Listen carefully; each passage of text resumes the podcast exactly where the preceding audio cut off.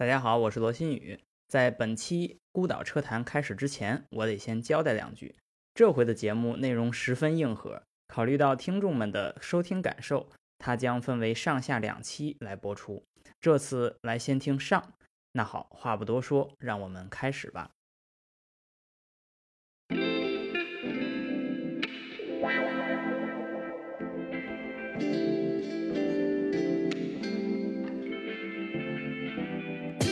大家好，欢迎来到新一期的孤岛车谈，我是新宇啊。这期节目我一个人主持，嗯，然后我们请了两位非常好的嘉宾，一位是我们的老朋友胡总胡静文，胡总你好，新宇好，大家好。呃，然后另一位是我们的新嘉宾，嗯，在德国做氢燃料电池相关工作的韩峰韩博士，韩博士你好，主持人好，啊，很高兴今天跟大家一起参与节目，嗯。然后韩博士呢，其实之前我不是很了解，但是这个胡总啊，因为在德国待了很多年了，所以认识的朋友非常多。一一聊到这个氢燃料电池还有氢能这个话题呢，就直接跟我说，啊，别人就甭找了，就找这个韩博士就行了，因为韩博士在这个行业里面哈，呃，接触这个领域的呃知识，还有各种各样的工作，呃，科学的呀、工程的呀都接触过，所以呃，一听说这个话题就赶紧请到了他。所以这个呃是一个非常好的开始哈，因为我们这个节目虽然是一个汽车类的节目，但是一聊到氢能，然后氢燃料电池这个概念，其实必须要考虑这个行业之外的一些话题和一些人和一些技术啊，所以我们能有这样的人脉去请到非常专业的跟这个行业相关的人哈，非常有意思的。呃，胡总，要不先来帮忙介绍一下你这位老朋友？哦，这个韩博士。绝对是咱们德国，甚至你可以说是全球的这方面的氢研究氢能的专家，我就不多说了。我我们先接下来让韩博士自己介绍一下他的这个经历。可以啊，韩博士你自己说一说。啊，谢谢胡总介绍。嗯，我主要从事呃氢能和燃料电池相关的研究和工业项目开发。呃，目前呢，在这个行业呢，已经有十六年左右的经验。希望今天在这个节目当中呢，能给大家带来一些嗯呃有趣的信息。好呀，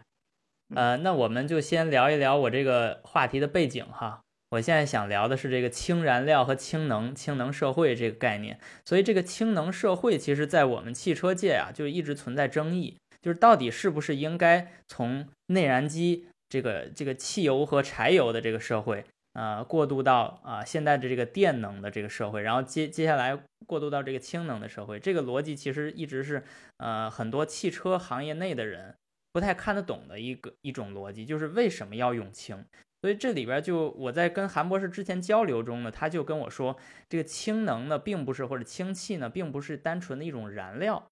而是实现碳中和的和储能的手段。所以我们就想先聊一聊，从这个逻辑上它是怎么运作的，就是氢能如何带来这两个效果，一个是碳中和，一个是储能。我觉得呃，化石燃料呢被替代，这是一个必然。嗯，但呃，在在未来啊几十年间，嗯呃，替代化石燃料啊，或者是我们能源结构发生重大的改变，那依赖我觉得应该是两点，跟能源相关的，一个是电力，那一个是电气化。另外一个是跟电气化匹配的这个这个相应的啊清洁的这个介质的出现，那么电气化我们现在已经做得很好了，有很好的电池技术，大家可以做电动车。但电只只解决了电能的问题，但是我们社会的方方面面在能源需求方面还需要一个一个一个一个介质的存在。那么氢，呃，就是其中一个比较好的介质，而目前来看，我们觉得是呃最有前途的一个介质之一。就是它不仅可以，呃，大规模的、长效的这个储存能源，而且可以用作呃用作用作化石燃料的替代，就是作为一种燃料介质来替代化石。那么氢有有这个这个物质属性，而电是没有这个物质属性的。对我我理解呢，韩博士是给我们讲了一个很好的点。其实呢，就是说在未来这个储能的应用场景上。我们一定能看到会更加丰富，嗯，就是首先体现在这个时间维度上，就是说，嗯，我们不是说用用电不好，是因为这个在未来的电力系统系统中，这个新能源的装机在不同时间维度上的发电波动，都需要用一个储能进行平衡，或者是进行缓冲，这个很重要。另外呢，除了时间维度之外呢，储能呢，在未来的电力系统作用中，还体现在这个空间维度上，这个也很重要。比如说，你要是说你要用新能源逐渐替代这个化石能源装机呢，那你能量在空间上的不均衡，它就特别明显。比如说像中国，它就南水北调，它就西部风电，但是东部就风没有风电。像这样空间上的作用，它最后怎么样把这个多余的这个电能能储存下来，能够好提高更好的利用呢？那这时候氢能它的作用就发挥出来了。或者我们从另一个角度来来阐明这个问题。那么我们讲化石能源替代，那么不妨考虑一下，我们化石能源带能带给我们什么，或者说化石能源的属性和作用。那么我们讲，我们的很多的化石能源，不管石油也好，还还有煤炭也好，嗯，说白了，实际上是几百万年、十几几千万年以前，嗯，我们开始这个自然界积累的这个有机质，然后啊。经过地质作用转化成石油，转化成煤炭，相当于把过去的大量能源存储下来，留到我们今天来用。它其实也起到一个长效储能作用。我们现在所所使用这个化石能源，实际上是很多我们过去所储存能源，现在我们消耗消耗掉。对。而我们现在这个消耗化石能源的这个这个速率是非常大的。而对。而这个这个地下的这个矿产或这个化石能源的积累是有一定过程的。如果我们呃像现在这样呃。这个发展下去的话，我们会，呃，就是说，毕竟有一天我们这个使用速度可能，呃，由于过快，我们把地下的这个化石能源几乎用的消耗殆尽了，这可能会出现一种情况。那么，同时化石能源呢，由于它过去的积累，呃，在在积累过程中，它除了这个呃呃积累有机质以外，它其实可能还会积累一些非常就是对我们环境不利的东西，比如说。啊，含硫啊，等等一些不利的东西，我们现在的这个这个啊工业工业应用过程当中呢，就需要采取很多的手段来避免它排放到大气当中或对我们造成造成污染，包括煤炭中有时候可能含有重金属啊、硫等物质。那么这是一个点，另外一个点呢，化石能源带给我们不仅是能量，就是我们可以用化石能源把它呃通过燃烧也好，通过我们传统的使用也好，我们会得到电力，我们会得到热能。呃，我们也可以用它来做这个化工原料，所以呢，它至少有有有有这呃三个以上的这种这种功能，比如说可以给我们产生电，可以给我们产生热，冬季取暖。那么我们在新能源发展的呃这种啊大背景下，我们风电也好，光伏也好，能够很好的给我们解决到这个这个电力的供应。那么我们需要的其他的供应呢，比如说热能呢，比如说呃我们需要呃以前的传统的这个塑料和一些化工原料的合成呢。那么，仅仅是风电和这个光伏本身，并不能给我们带来这这种这种物质。所以，我们刚刚讲物质属性。那么，物质属性呢，我们还需要找到载体来满足这个在新能源替代过程中的这个呃，我们呃寻求一个物质介质，来满足这个替代新能源过程中的它它的这个一个空白。就是如果假设我们不用化石能源了，那么化石能源以前。在我们社会中发展的功能，必然要要找其他的这个途径来替代。那么电可以替代电力，那可的绿色的电力可以代替传传统的火电。那么绿色电力，呃，也许通过这个这个电加热的方式，呃，作为一种方式，也可以给我们供应热能，虽然效率可能不会特别高。那么尤其这个物质属性，可能我们需要啊，通过这个可再生能源结合一些介质，比如说氢，比如说合成燃料，来来满足过去化石燃料所。所发挥的那个那个物质的属性，对这个其实总结一下，韩博士，呃，我理解韩博士就是想说，这个氢氢能呢，它与电化学储能呢，它将来它的互补性肯定强于它的竞争性。对，这是一个非常好的点。哎，我想我还想说呢，其实韩博士说的第一点，那个就是说，不管是化石化石呃燃料还是氢燃料，其实它都是一种。呃，它们的转化过程或者储存过程都是同温同源的，只是说化石燃料它需要时间更长，然后呢，氢燃料呢它效率更高，然后呢，其实这个点我们说的第一点，我们并并不担心化石燃料被用完。其实韩博士说的第二点才是最重要的，是因为化石燃料它不利于我们的碳中和，不利于我们的这个整体的这个环保目标。所以说，我们现在要找一个更高效、更清洁的这个储能二次能源，也就是氢气，来代替一步一步代替我们的化石能源。所以说，氢气的这个作用才越来越来越重要，或者是。现在甚至国各个国家都把它提高到战略层面上了，就是因为这个原因。哎，那我这就来问个问题了：如果咱们把氢气当做一种储能介质的话，那它怎么储能呢？就是是不是有很多人会说，你要是把它变成，首先你要发电，然后电完了之后你要电解水，这就是有一个效率过过程，然后你再把这个水变成的氢气再储存起来，然后最后还要再用掉。无论你是烧掉还是用燃料电池去用掉，那你在整个这个过程又是一次呃这个能源效率的下降。那就整个这个过程，呃所有的过程中，你从电变成氢气，再变成电，或者再变成其他的呃可能性，比如说动能，那这个过程中是不是就已经消耗了太多的无谓的这种呃这个损失呢？这个这个韩博士能来解释一下吗？嗯。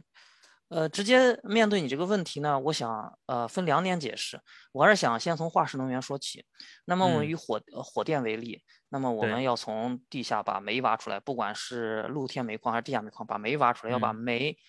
嗯，如果在坑口用，或者是运到我们需要地方，这整个过程中需要把把。呃，需需要深挖我们的地壳，然后需要运输等等，这些都要消耗能源，都要都要动用大量的人力物力，都会有粉尘的排放或者是一些污染源的产生。那么我们把煤运到火电站之后，那么我们现在比较先进的火火电技术的话，那么可能能够达到百分之四十二到百分之四十五，大概这个比例的这个，嗯。能源转化效率，因为受到这个所谓的卡诺循环的这个这个限制呢，嗯嗯，我们很难再把这个这个煤炭到电力的转化率进一步提高上去，不是不可能，但是非常非常的难，嗯嗯，因为煤炭要燃烧产生蒸汽也好啊呃来来驱动这个蒸汽轮机的话，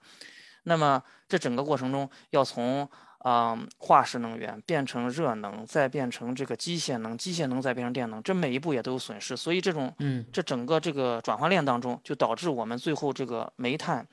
到这个电力的转化效率也仅有这个百分之呃四十五，不超过百分之四十五的这样一个效率。嗯，那么，呃，当然后面还有什么输电网、配电网的那个、那个、那个损失。那么真正到我们这个实际使用的电力来讲的话。我们损失也是非常非常大的，嗯这是一点。那么我们，嗯，在呃从第二点来讲呢，在讲这个氢能源它本身的这个我们滤氢的转化过程。所谓滤氢，就是用可再生的绿色电力来制取氢气，电解水制氢气这这种方式。比如说，那么我们呃风电和光伏或者水电发出来呃产生产的绿色电力。我们通过我们现有的电解槽技术，比如说低温电解槽技术，碱式电解水也好，或者 PEM 电解水也好，那么它的这个这一这一步骤的转换效率大概是在百分之七十到百分之七十五的样子。嗯，那也就是说，我们输十入呃输输入十度电到我们的电解水系统中，我们把水变成蒸汽，这个化电化反应过程中将能源存储到这个氢气当中，那么这个氢气呢，大概就可以存储大概相当于七度电的。呃，七度电、七点五度电的能源，那么这个这个氢气呢，我们可以用作其他用途，价，比如说我们用到这个氢燃料电池汽车上。那么氢燃料电池、低温氢燃料电池的转化效率呢，目前大概是百分之四十到百分之四十五的样子。那么如果要是高温固态燃料电池，可以做到百分之六十到百分之六十五。那么，即便我们考虑从电到电的这种这种转化效率，那么我们用十啊乘以零点七，再乘以零点六，我们也可以得到相当的这个跟。呃，火力发电百分之四十二的呃电转电的这种这种效率，那么它它是可以相呃相比较的。呃，关于这一点呢，还有一个非常重要的一个事情，不可关于沥青这个事情，一个不可忽略的一点就是，我们的这个可再生能源可以，嗯，就是我们能够采集和收集可再生能源是非常大量的，比如说。我们一年可以采全球可以采集的风电，可能是我们整个社会全社会能源消耗的这个，呃，能源能源消耗总量的数倍。我们现在最大的瓶颈是如何把这个能够有效的收集并有效的存储下来。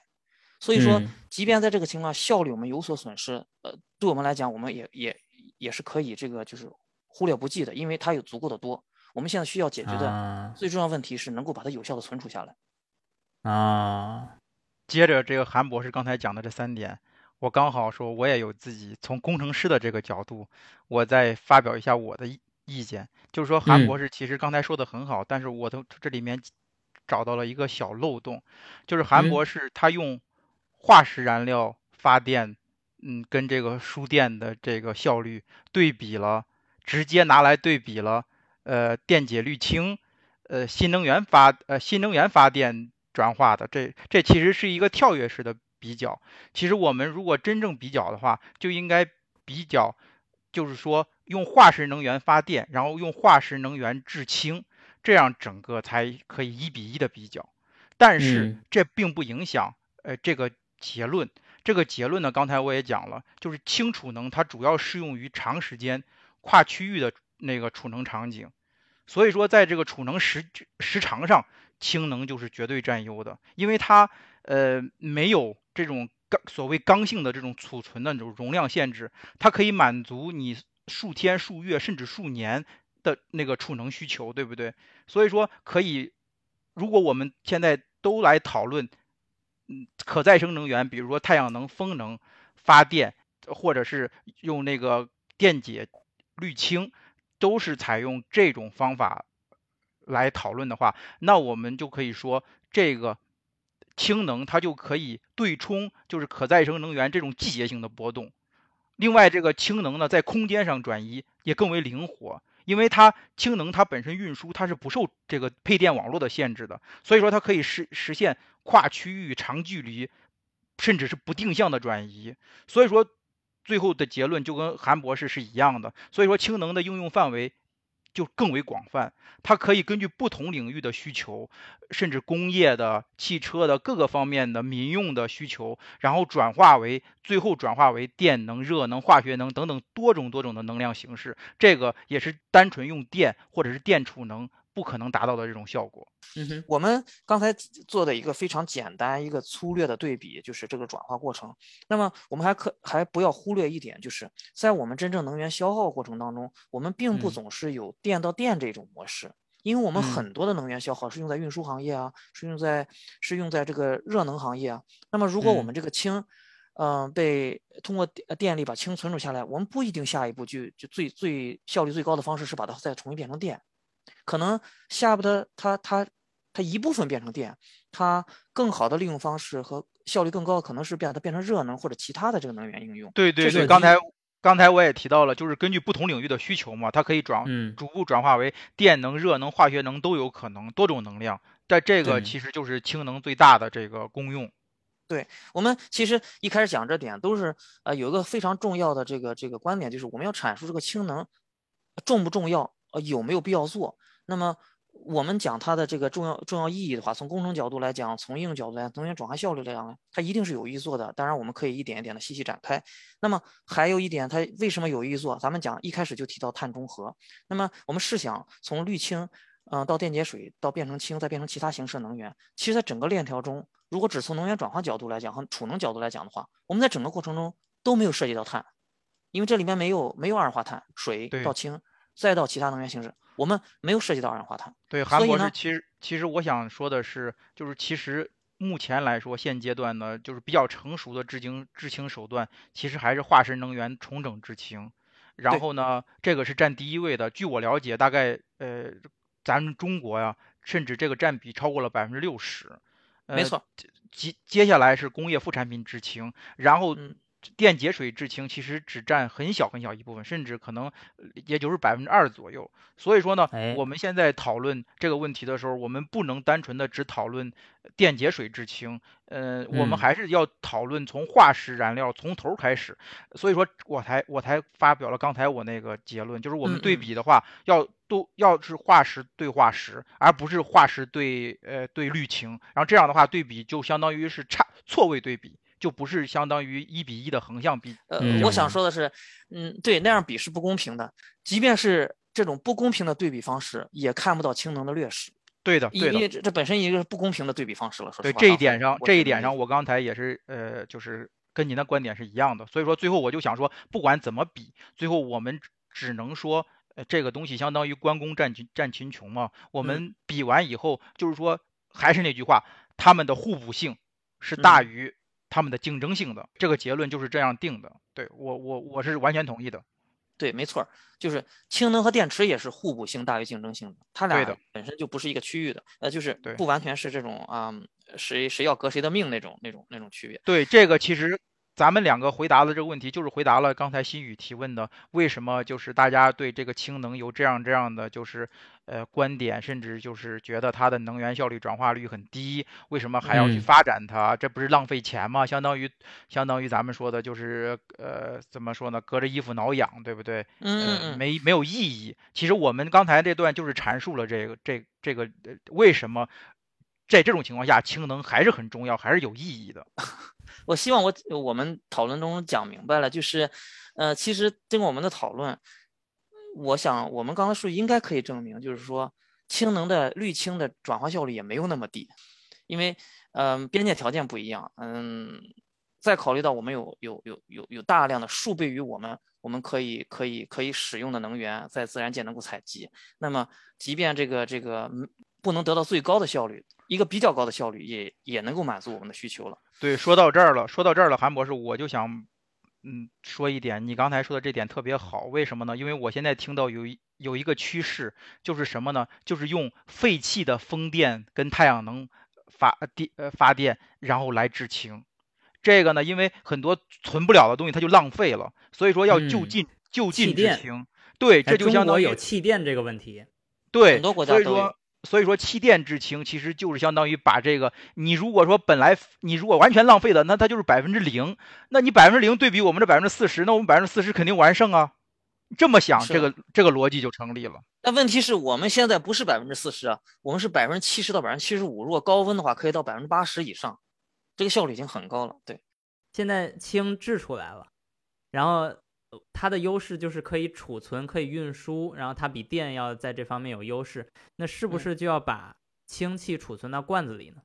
呃这是它的优势之一啊，就是它便于储存，可以长效优势之一。那么它存储方式呢，或者是输运，呃，存储和输运是两，呃，是是一起的啊。那么嗯也其实有多样的，呃，我觉得呃最具有产业价值的有有有两个，一个是嗯呢，就是利用我们现有的天然气管道进行天然气的混氢。嗯、以德国为例吧，德国嗯现有的天然气管道输气设施和岩洞的这种呃储气设施，实际上是可以存储大量的这个这个氢气的，至少是在两百到两百四十太瓦时级的这种这种存储存储容量。那么这是一个大大的呃存储可能。一方面呢，可以通过管道输送到啊、我们想想使用氢气的地方；一方面呢，嗯本身的管道设施就可以在一定时间维度上，啊、吸纳存储大量的氢气和这个制取这个氢气背后所消纳的那些绿色电力，就是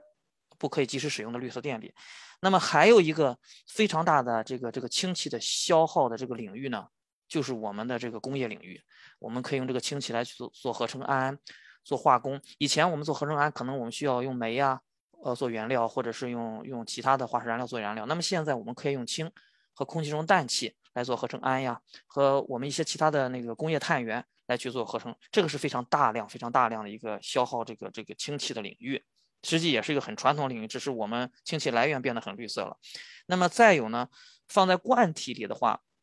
那么这适合于相对于比较比较少量的这个氢气出去，比如说我们现在罐体一般是两种，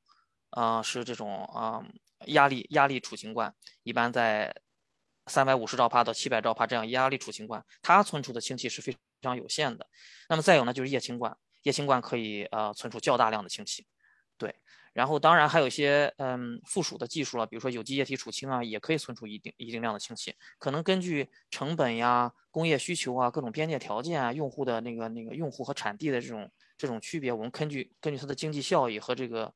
啊、呃实际的使用效果来选取不同的存储方式。呃，韩博士刚才这个整个把所有的点基本上都说了，然后下面我再从我这个工程师的逻辑再梳理一嗯下。嗯其实这个氢气储存跟运输，大家为什么这么关心呢？就是因为它嗯难度很大，难度很大，也就导致了什么呢？导致它成本很高，对不对？就是其实一切东西都是跟钱有关。为什么嗯我们在想，为什么这个氢气储存跟运输难度大呢？它其实有两个方面的原因。第一个呢，大家都知道氢气是最轻的，对不对？密度最小的，对，嗯所以说它它它体积能量密度特别低，扩散系数也特别大，容易挥发。第二个呢，它燃点也很低，然后呢，嗯爆炸极限也特别宽，所以说呢，对嗯储运过程中的这个安全性也特别高。所以，但是韩但是韩博士刚才提到了，说它主要有几种方法嘛，就是说相当嗯于气态储运、液态储运跟固态储运这三种嘛。但是我们怎么划分它呢？刚才韩博士讲了，说这个罐装的储运，这个呢，其实我们按照按照这个用途划分的，这罐装储运储运呢，就适合于氢气的短途运输。嗯，然后这样你一想就就明白了，那个呃用输氢管道，就是原来的天然气的输氢管道呢，那个就适合于长距离运输。西气东输，对对，这个呢，其哦实其实就就理顺了。另外呢，就是在嗯气态，在气态形式之外呢，现在这个大家正在攻关的，也就是氢气的液态运输，这个哎或者是液态液态储存，这个现现在也在大家都在都在搞啊。这个将来如果研究出来的话，这个潜力也是特别大的。嗯，但是这个对温度的要求可能就特别的低。对，就是零下二百四十度。刚才说的这个储氢的方法里面，嗯、比较常见的就是用这个天然气的管道来储氢，然后这个短途的呢还可以用罐装储氢，然后比较难度比较大的可能就是呃液态的罐装储氢啊。然后这里边还有一个合成氨的问题，这个合成氨是不是就把氢的物质属性和能量属性呃合二为一了呢？嗯，说的没错。其实合成氨呢只是一个代表，嗯，嗯我们不妨说是呃绿色合成化工。之前我们的化工行业，呃，有很多常见的工业品都是通过这个以煤基或者天然气为燃料，做做一些化呃就是广泛使用的化工合成产品，比如说我们化肥行业用的这个合成氨。那么合成氨呢，以前就是先把啊煤，呃通过煤来进行反应，我们得到氢气，然后跟氮气。呃，通过呃通过非常成熟的这个哈伯法来把它合做成做成合成氨气，然后再做其他的工业品。那么第二个例子呢，就是费托合成。之前呢，呃嗯，就是很久以前，二战期间吧，德国人曾经用这个煤炭来合成这个燃油。那么就是把煤炭先转化成合成气，就是一氧化碳和这个氢气的混合气体，然后进一步通过所谓的啊啊费托合成方法，把它变成啊飞机用的燃油或者是汽油。对，这呢都是合工化合成化工的范畴。那么之前呢，我们嗯不可避免的借助借助化工呃化石燃料。那么现在呢，我们在有大量这个绿色电力的情况下，和电解水技术呃存在的情况下，和高温电解的技术存在下，我们嗯可以用非常环保的呃零碳的方法获取氢气，获取相应的、嗯相应的化学介质来进行嗯这个合成氨或者是合成乙烯这样的化工过程。那么我们的化嗯工行业也可以把它绿色化。那么这样嗯可以达到呃非常大规模的呃使用绿色能源来来满足我们这个社会的能源和这个化工需求。那么嗯这些合成燃这些合合成化工可以可以用来生产啊、除了合成材料做材料来讲的话，我们可以把它做成合成氨，或把它做成啊、合成甲醇、合成乙醇、合成天然气，啊、把它做成合成燃料。那么这也是嗯一个非常重要的能量存储过程。哎，这就给我们一个新的思路哈，就是哪怕你电解出了是氢气，我也可以不烧氢气，我也可以烧用氢气合成的一些其他的燃料，甚至这些燃料都不是气态的燃料。对，没错儿，因为氢气呢，呃我们刚才也提到了，就是氢气的这个存储啊、运输啊，它有一定难度。我们当然嗯可以通过管道和液氢来解决，这是一个渠嗯道。那么另外一个渠道呢，实际上我们现在在呃在工业界或者是在科研界，我们也在开发氨燃料的一些应用，啊、比如说用哦氨做燃料电池的这个燃料，嗯，或者是用啊，嗯，合成燃油。那么假如有些地区，呃，或者有些应用，有些某些领域，我们用燃料电池和纯氢能无法这个短期内解决这个长距离这个航程问题的话，比如说飞机啊也好，呃，卡车也好，那么我们其实可以在一个呃，在在早期和中期，我们可以用嗯合成燃料来进行过渡，嗯，就是在在技术角度上，在技术层面上来讲，这是没有问题的。哎，胡总，咱们这正好在这个沿着这个话题说啊，从技术角度可以合成燃料了。呃，从咱们这个行业哈，我大概这两年也开始听说这个有一个概念叫 e-fuel，是不是跟这个其实是相关的呢？对的，就是说德国政府呢，它其实打出的口号，其实就是想说不想说，呃呃，就是汽车废掉汽车动力，对汽车动力单一化，这么说官方一点，就是 汽车动力。单一化不想走这条路，因为不管是内燃机还是纯电动，还是说我们的燃料电池，或者是我们的这这个 e-fuel，其实它都是突出了多样化。就是说，只有这种多样化的话，才能够就是咱们以前说的百花齐放嘛，对不对？其实，在不管是文文艺界需要百花齐放，咱们汽车行业也需要百花齐放，这样的话才需求。对，这样才有意义。这个这个就是多样化嘛。这个这个世世界就是因为多样化才会变得更有意义。我们如果什么东西都循规蹈矩，或者是呃怎么说呢，就把所有东西都框架在呃框在一个小框框里，那就是说这个这是逆逆潮流的。所以说呢，德国政府它一直就是它推崇的这个就是多样化。但这个基础上呢，这个 e-fuel 它就成为了一个呃这个相当于一个很有利的，就是。呃，补充或者是一个很有前景的事情，但是这个东西呢，跟氢一样，它属于起步阶段，它成本高，它有各种各样其他的问题，所以说呢，现在只是讨论。但是，我刚刚昨天刚刚看到的消息，保时捷已经花了重金搞了一个专门这个 e-fuel 的这个生产厂。嗯，哇，所以那就说明你们今后买的不仅仅是保时捷牌的跑车。连烧的油都保时捷牌的，对，有可能，就有可能，就是这个这个东西，保时捷它要维护它这个品牌的影响力，就是说它如果去跟纯电动抢市场的话，它没有优势啊，它怎么能让它的马达声继续响彻，能让它的这个这个奔，就是这个内燃机这种奔奔腾的这种快感继续能够持续呢？所以说它必须要强推这个 e-fuel，因为只有这个 e-fuel 才能刚刚才我说的不牺牲前面的那种驾驶快感。的前提下，然后来满满足我们碳放碳排放的标准。嗯，所以说这是一个对保时捷这种品牌来说，它就是一个呃相当于不二的选择。嗯，说到这个这个这个 e-fuel 呢，其实我们刚才也涉及到这个 e-fuel 的大背景和前世今生。之前呢，合成燃料是煤机的。那么随着新能源的大幅发展呢，呃，这个合成呃所谓呃。电力来来制取呃制取燃料的这个这个例子也就越来越多。实际在保时捷之前呢，大概在十年以前，奥迪呢就就已经在德国，呃，通过建这个电解工厂，呃，来生产氢气，然后进行生产合成燃气，呃，合成天然气，然后来针对当时的一款 A 三型的轿车来进行这个嗯，就是说产生产这个气态的 e-fuel 来供应这个这个天然气轿车的这个燃料燃料使用。哎，天然气轿车我们很熟悉啊，在中国也有很多天然气轿车。嗯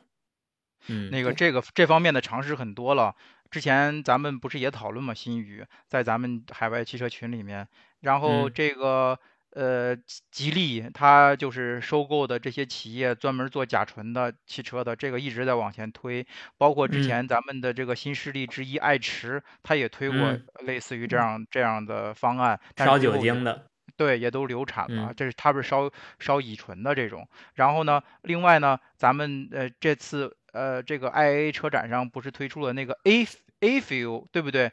这个也是一个特别好的点。嗯，我想到一个非常直观的事情，呃，讲这个 E Fuel 的优势，就是大概也是在十年之前，嗯，壳牌荷兰壳牌曾经跟合作伙伴利用这个电解技术。然后，呃，当然不止荷兰壳牌了，包括一些德国大学啊，也做过类似的项目。这只是一个例子哈。他们合成出来的这个合成燃料呢，它是不含硫的。那我们知道，我们通过石油冶炼出来，它是含有很多杂质的。那么一般呢，这个又是淡黄色的，比较好品质的柴油是淡淡的黄色。那么合由于合成柴油它不含这些杂质，尤其是硫。那么它其实合成柴油的颜色就是像我们水一样的颜色，是是纯透明的，就是没不带任何淡淡。柴油，对，合成柴油，对。啊，柴油是透明的，哎，这个很有意思啊。我看到的柴油都是黑的。嗯，不是，它它合成的嘛？那不是，你看的是机油。呃，已经已被，而且是已经被要换掉的机油，那是黑的，酱跟咱们的老老抽一样嘛。然后你说到这儿了，我就说一个问题：以前那个自己不是看这个机油要不要换吗？然后有有一个老师傅就告诉我说，你看着这个像这个生抽的时候，那那颜色的时候还不用换，那什么时候这机油像老抽的颜色了，就必须得换了。啊，对对对对，所以假设假设我们那个用啊合成柴油。配我们现有的这个柴油发动机，那么至少在这个硫化物排放上，我们是可以呃，就是可以做到非常环保的。当然，氮化物解决了排排放问题。对对，它那个合成柴油的品质是非常非常高的。当然，再说远一点，我们毕竟在我们的行业中，呃，在我们的工业中和我们人类人类活动范围内，还是有一些是我们是需要啊柴油、汽油和原料的，在在一段时间之内。比如说，我们将来这个做这个火星项目啊，做月球项目，我们就需要合成燃料，要要在要在火星和月球就地取材。来生产核燃料，不管是氢气也好，还是还是还是柴油也好，还是乙醇也好，那么，嗯，这些技术都是我们将来人类活动进一步拓展的这个必须的技术。